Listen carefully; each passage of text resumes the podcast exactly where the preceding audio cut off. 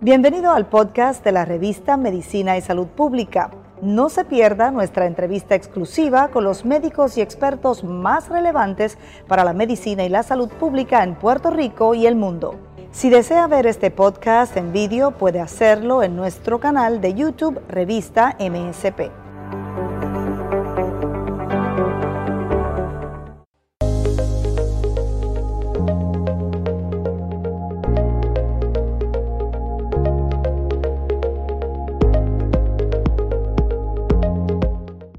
En las últimas horas entró la, en vigencia la nueva orden ejecutiva del gobernador Pedro Pierluisi sobre el COVID-19. Será el jueves que comenzarán a reunirse las clases presenciales en las escuelas del país. Sigue habiendo preocupación por la incidencia de COVID en Puerto Rico.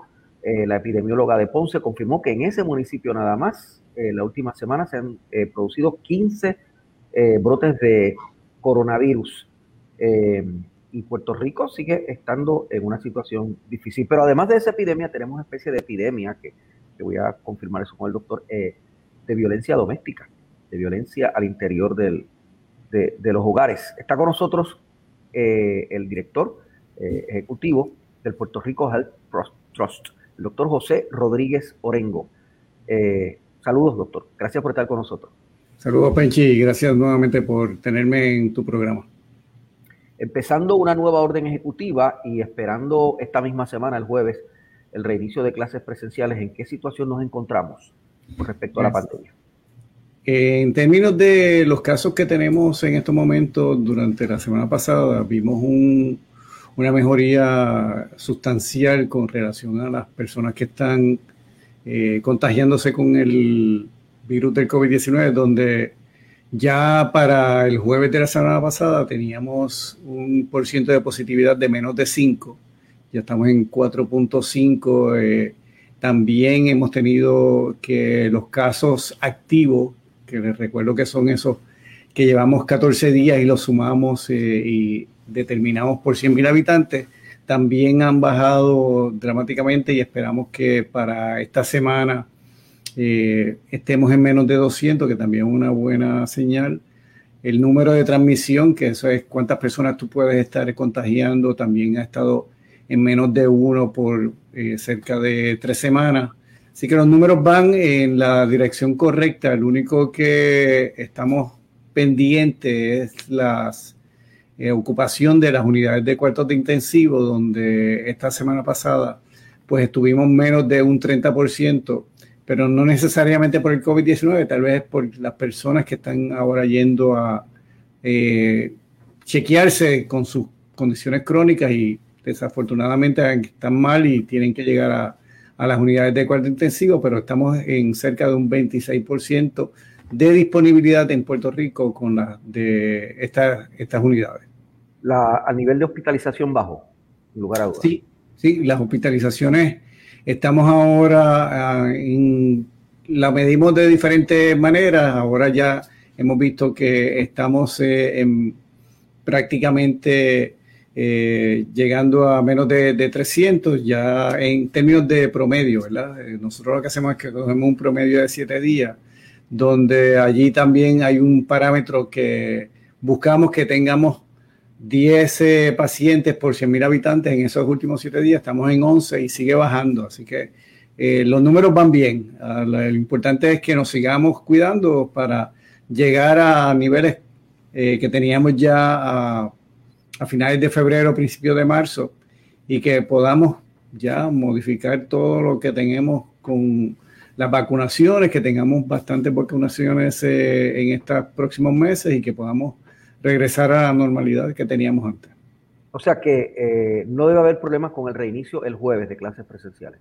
No, yo no veo ningún problema con el registro de, las clases, eh, aunque tenemos en algunos eh, municipios que todavía están en por ciento de positividad alto, hay que estar pendiente ahí, Penchi, en términos de cuántas muestras se hicieron, porque si tú haces pocas muestras y tienes uno o dos positivos, pues te va a dar un por ciento bastante, bastante grande. Por eso es que nosotros siempre hemos eh, propuesto de que se hagan una cantidad de pruebas semanales durante eh, a través de todo Puerto Rico y en los municipios para tener una constante en ese, en ese sentido y poder comparar China con China. Porque al momento, por ejemplo, eh, la semana pasada teníamos eh, cinco muestras en, en, Culebra y si te da uno positivo, pues vamos a estar en 20% y eso te va a poner en rojo, pero solamente tienes uno que está positivo. Así que, y por un positivo vas a hacer las escuelas, pues eso no, no tiene sentido. Y lo que hemos,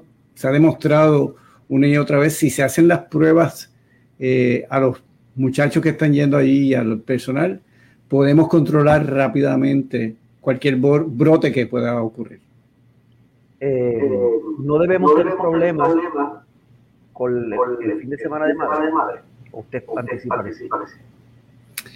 Como tenemos tantas personas vacunadas y yo espero, por lo menos yo no vi ningún eh, tipo de actividad eh, que fuese fuera de lo normal en términos de grupos pequeños. Yo entiendo de que el mensaje llegó y que la gran mayoría de los puertorriqueños seguimos eh, llevando a cabo las medidas de precaución y de seguridad eh, para protegernos a nosotros y proteger a nuestra familia. Así que los números son los que nos van a decir la realidad, pero por lo menos la percepción que yo tengo es que por lo menos en este fin de semana no fue tan alocado como el que tuvimos la vez anterior con eh, la Semana Santa. Lo que sí parece que tenemos, además de la pandemia, es una epidemia de violencia intrafamiliar, de violencia eh, doméstica. ¿Cómo están los números ahí, eh, doctor? Porque ustedes, ustedes se dedican a salud pública también y esto es evidentemente un problema de salud pública. Definitivamente que es un problema de salud pública y lo que hemos visto durante este año es que al momento, las cifras oficiales nos dicen de que tenemos 1.715 eh, incidentes de violencia doméstica reportados, ¿verdad? Porque esto es como en la India. Pueden haber muchos más casos que no se reportan porque no llegan hasta, hasta la policía, pero hay 1.715 eh, incidentes de violencia doméstica eh, identificados y puestos en una querella en la policía, que eso nos da 18 por día. Y si lo tenemos en términos de tasa, como hacemos también en la parte del COVID, nos dice que en Puerto Rico durante el 2021 tenemos 54 casos por 100.000 habitantes, que en cualquier eh, jurisdicción y en cualquier eh, libro de texto de epidemiología, esto nos dice que es una epidemia.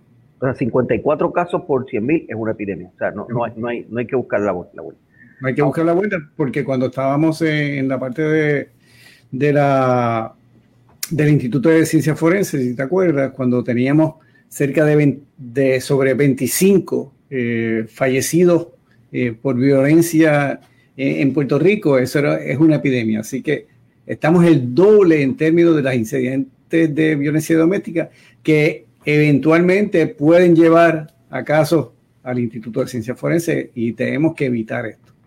Claro, eh, lo que pasa es que hay gente que compara el, nivel de, violencia que genera asesinato en la población en general, sobre todo en jóvenes, de ambos sexos, pero sobre todo en jóvenes varones, con las muertes, los feminicidios, las muertes de, mujeres asesinadas violentamente en incidentes de violencia doméstica y dicen que, o sea, lo que plantean es que realmente eh, no hay un problema de violencia doméstica, no hay una epidemia de violencia doméstica, sino que hay una epidemia de violencia y que eh, la, violencia doméstica es solo reflejo de esa, de esa situación. ¿Cuál es su análisis sobre esto?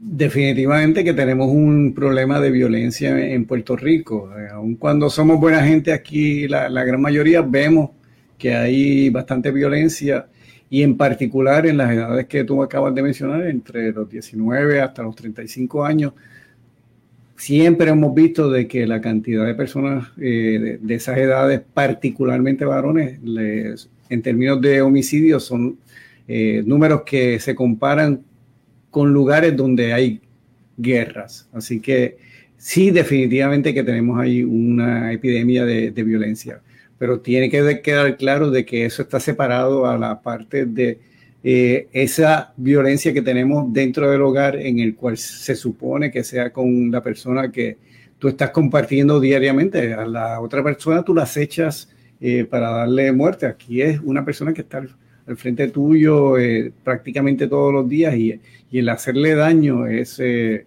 es diferente desde mi punto de vista en donde vamos a tener una situación en donde vamos a estar creando generaciones tras generaciones en las cuales vamos a, tener este problema de, de incidencias de, violencia doméstica. Déjeme volver al COVID un momentito, porque tengo una información de que se ha multiplicado el contagio en, la Florida de 753 casos que había de las cepas de Reino Unido, Brasil y Sudáfrica el 14 de marzo.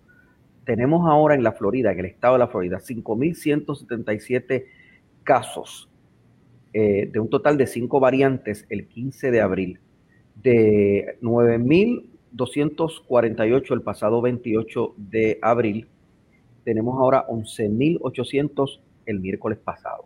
O sea que la, la cantidad de casos de variantes nuevas se han ido multiplicando dramáticamente en la Florida y bueno, y los puertorriqueños viajamos mucho a la Florida.